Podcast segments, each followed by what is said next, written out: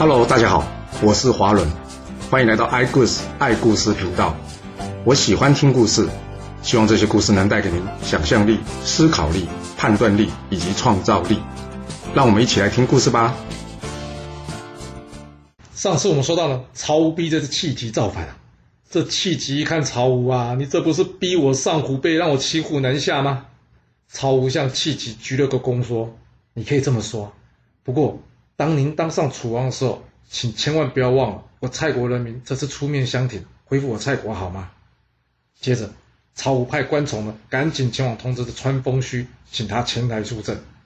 这关崇在收到命令之后，他知道情况危急啊，所以当天晚上立刻动身启程啊。在前往这陈国的路途上呢，他遇到了一位原先陈国的大夫，叫做夏聂的人。这夏聂呢，刚好是这穿封虚的下属。他看关崇行色匆匆的样子，他问关崇。你找我老板什么事啊？关崇知道这夏聂也想要帮着陈国复国，所以他告诉夏聂他们的计划。夏聂一听，他跟关崇说：“那你不用去找穿封虚了，穿封虚已经身染重病，不能起床了。不过你别担心嘛，这件事我会帮你办好的。你就回去告诉契吉吧。既然他已经同意事成之后可以让我陈国复国，我这就率领陈国的军民前来助战。”关崇回去向契吉报告夏聂的话之后呢，契吉点点头说：“好，出兵攻打郢都。”关崇跟戚吉说：“老板，我知道蔡伟也很不爽这胸前，他现在呢人在郢都，还有这窦成南，要不要我通知他们，让他们伺机下手帮助我们？”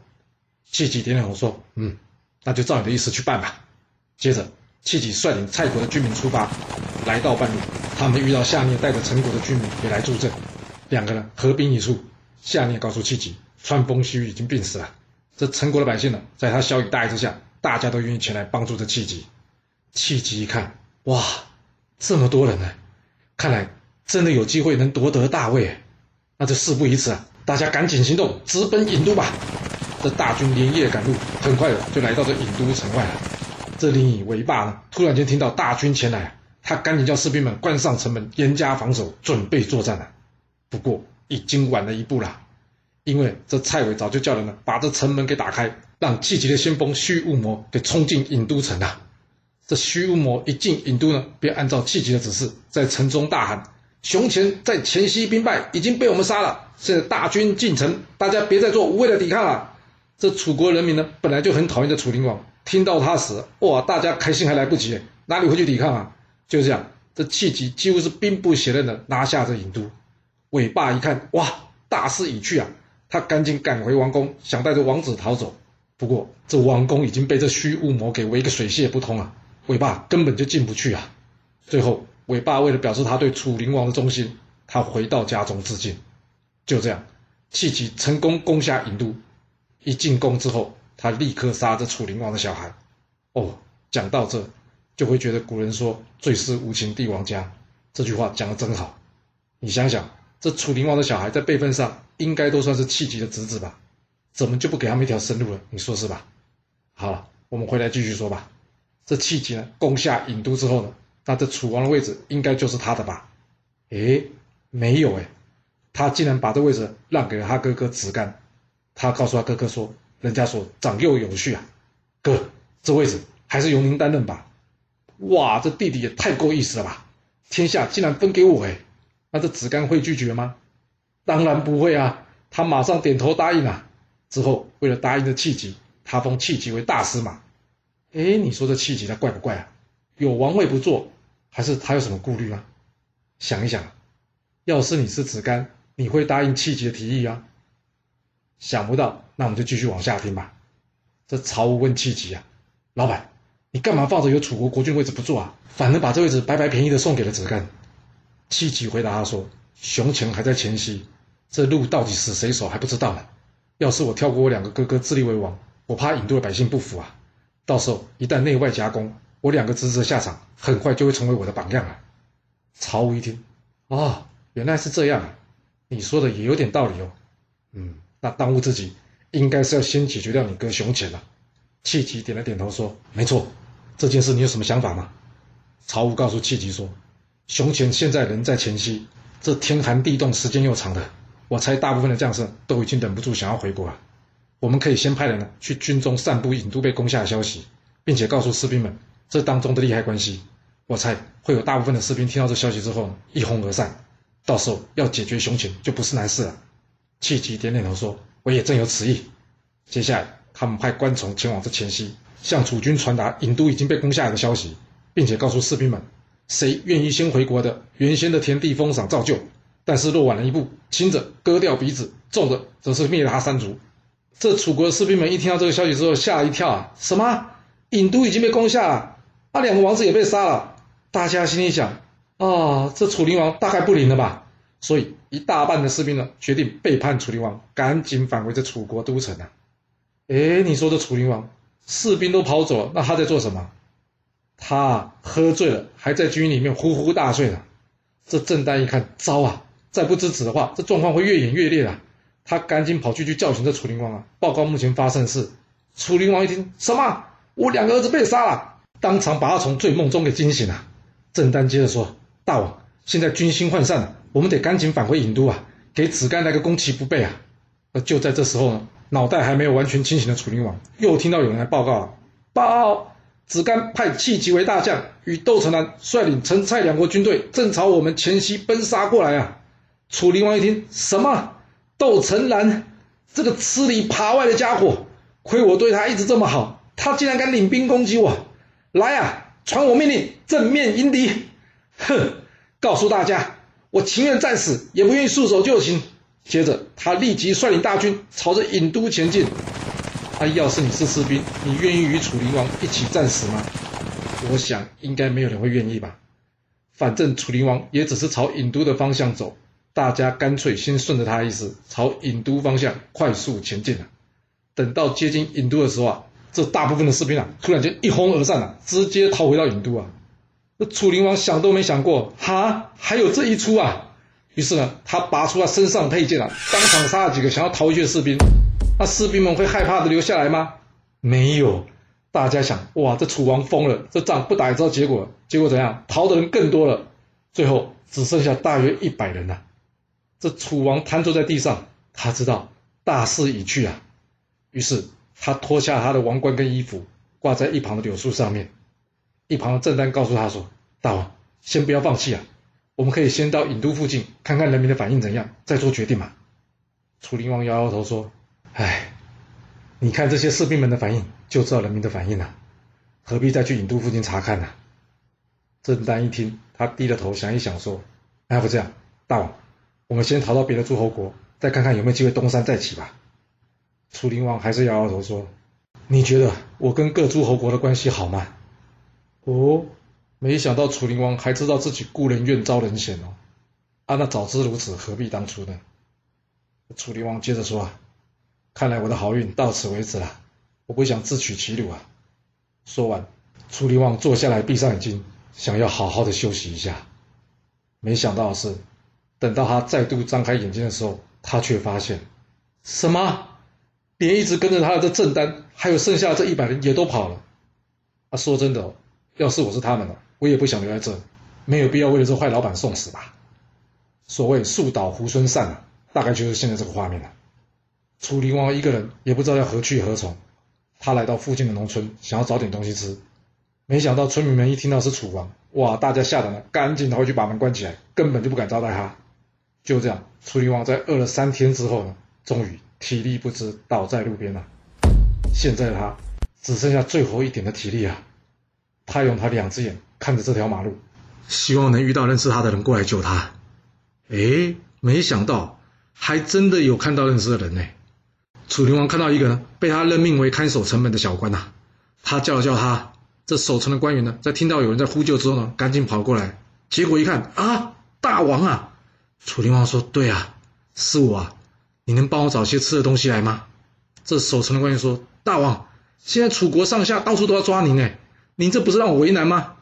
楚灵王接着说：“啊，要不然你坐下来，我想借你的身体躺一下，我三天都没有好好睡了，我想要好好休息一下，看看能不能让自己有点体力呢，自己去找点东西吃。”这守城的官员点点头，然后。他将自己的脚当做枕头，让楚灵王躺着休息。楚灵王就这样躺着躺着熟睡过去了。等他醒来的时候，他发现，哎，这守城的官员也跑了，只剩下一块泥土被代替成他的脚来当做枕头。哇，这楚灵王从来没想过自己会有这么落魄的一天呐、他当场放声痛哭啊。结果呢，好可怜哦，他连放声大哭都做不到啊。哎，为什么？因为他已经完全没有体力啊，连哭的体力都没有啊。而就在这时候了，突然间来了一辆车，车上跳下一个人。楚灵王气若游丝问他说：“你是谁啊？”这个人跟他说：“大王，我叫做申亥，是申无宇的儿子啊。”哎，还记得申无宇是谁吗？就是那个叫楚灵王啊，不要拿蔡国四子有去祭祀的人啊。后来楚灵王不听，他也只好告老还乡的那位啊。申亥跟楚灵王说：“我爸临终之前呢，曾经有跟我说过，他之前得罪过大王，但是大王饶过他一命。”所以呢，他我将来要是有机会，一定要报答大王。我听到楚国郢都被攻破，子干篡位，所以呢，赶紧前往这黔西去找您。不过到那里的时候了，大王您的军队已经离开了。之后我一路沿着大军移动路线呢，赶回来找您。没想到终于在这遇到您了，大王，这里不可久留啊！要是您不嫌弃的话，我家就在附近，我带你去我家吧。说完，他拿了些干粮啊，先给这楚灵王吃。之后，他扶楚灵王上车，赶紧驾车返回家中啊。终于来到申亥的家了。楚灵王一看，不会吧？怎么那么简陋啊？哎呀，想想他自己之前住在这章华之台是多么的豪华，现在却只剩下这个地方可以容身。再加上了，他没有想到这申无宇忠心对他，他却没有看出来，还让他后人过得如此辛苦。这楚灵王一时之间悲从中来，完全压抑不住自己的情感，再次大哭了起来。申亥扶着楚灵王跟他说：“大王。”我家偏僻简陋，你就先将就一阵子吧。你先好好休息，过几天呢，我会出去打听郢都那边的消息。您听完之后再决定后面要怎么办，你说好吗？楚灵王忍不住悲伤啊，一直不断的掉眼泪，他根本就说不出话来，他只是点了点头，随申亥进屋去了。申亥接着准备一些食物来给他吃，不过因为楚灵王啊实在是太伤心了，他一口也吃不下。当天晚上啊，这楚灵王不停的哭声啊，就变成了申亥的睡前音乐了。也不知道楚灵王哭了多久。隔天一早，太阳照到这申亥的脸上啊，这申亥伸伸懒腰之后呢，想说：“嗯，大王的哭声停了。哎呀，也是啊，应该哭累了吧？”这申亥起床之后呢，准备来看一下楚灵王状况。没想到呢，开门之后映入他眼帘的却是让他震惊的画面啊！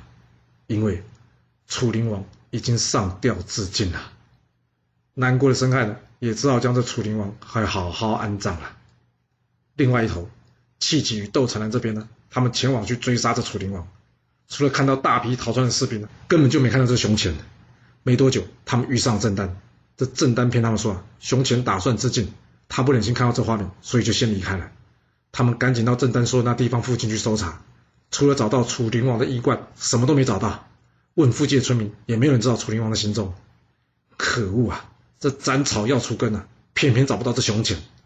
这时，一旁的曹文靠近戚己的耳边跟他说：“老板，这熊虔的军队已经溃散了，他大势已去了。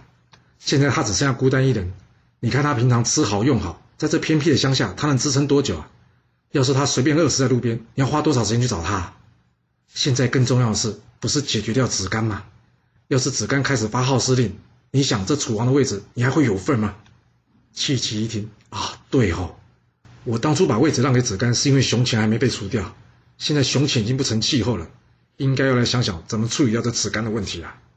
他问这曹武啊：“你有没有什么好方法？”曹武说：“这简单啊，这熊虔是生是死，到现在还没人知道嘛。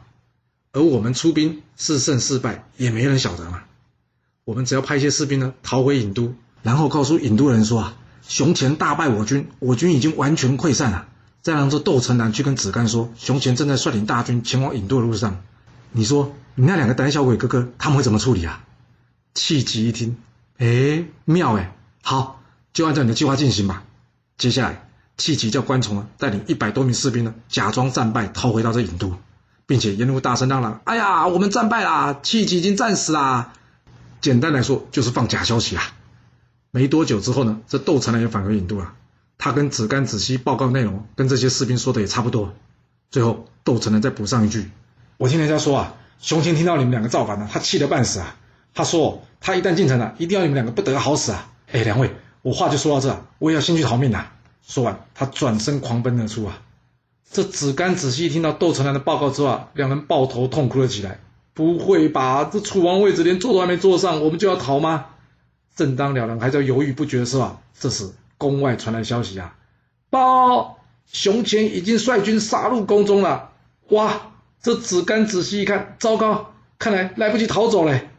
这两人担心啊，被这暴虐的哥哥给折磨到死啊。与其这样，还不如自己一剑了断自己的生命来得痛快。所以两人最后决定怎么样？拔剑自刎，结束了自己的生命。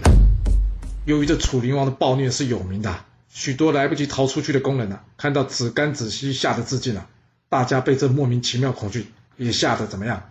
跟他们一样，选择一同自尽啊！这一时之间，宫内大乱。没多久，窦成南回来了，他叫士兵们呢，哎，整理整理吧，把尸体都清理掉，准备率领百官迎接气急回宫啊！听到这，有没有觉得怪怪的？这子干跟子熙真的是被吓到自尽吗？那他们要是真的那么怕楚灵王，那干嘛还要打回楚国来啊？我想这问题恐怕得当面问窦成南或是戚吉才会有结果啊。等到戚吉回到郢都之后呢，这郢都的百姓才知道啊，原来原先的战报都是假的，这都是戚吉的计谋啊。最后，这戚吉终于如愿登上了楚王的宝座，他改名为熊居，是为楚平王。这楚平王一上任之后呢，他没想到他第一个要解决问题的，就是他自己放出去的谣言呐、啊。因为他说他自己战败，楚灵王回来了嘛，加上从头到尾也没有人看到楚灵王战死啊。所以大家想说，哎，会不会楚灵王真的没有战败，随时会回来啊？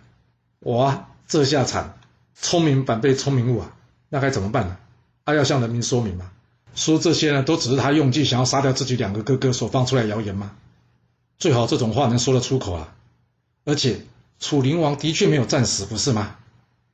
啊，想一想，要是你是楚平王或是楚平王的大臣，你有好方法能解决这问题吗？楚平王想了好久。哎，真的想出一个好方法来。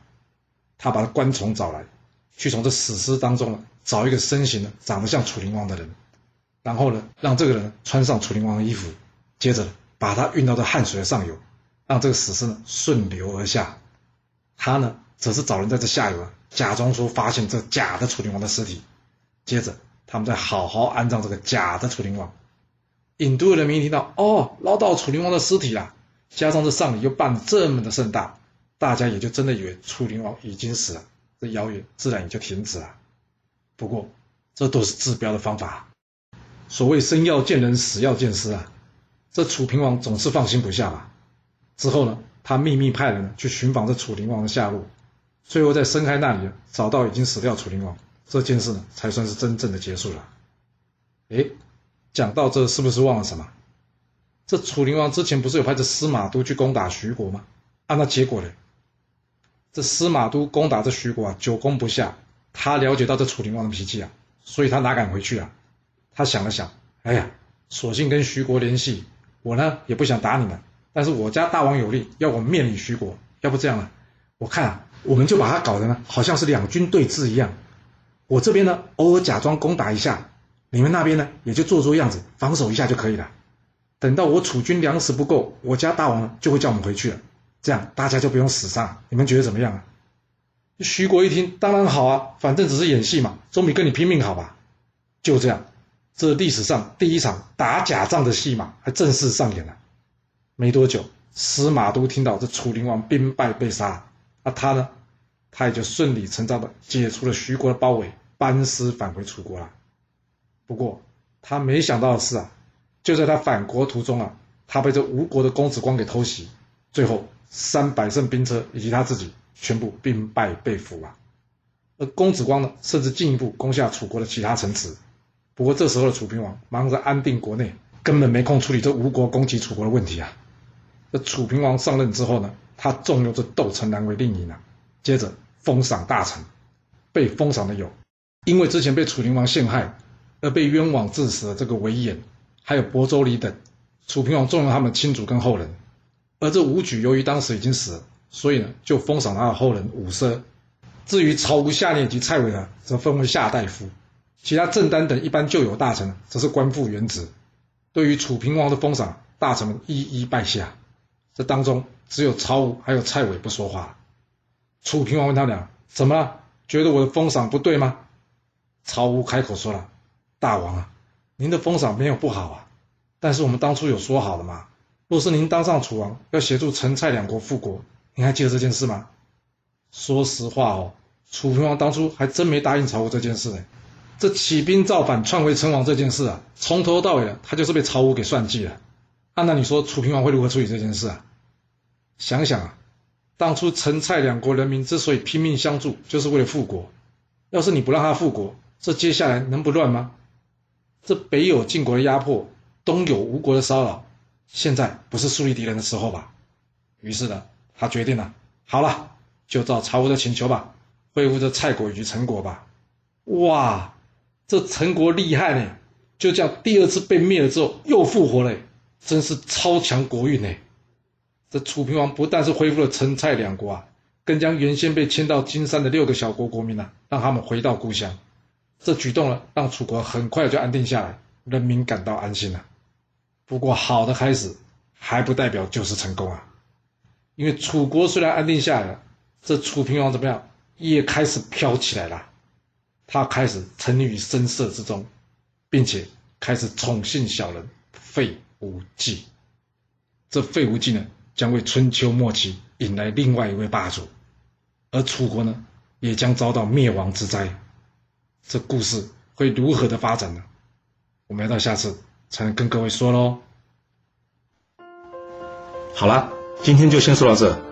若喜欢我的故事，记得动动您的手指，给我五星评价，或是追踪、订阅以及分享哦。当然，也欢迎您留言分享你对这一集的想法，或是。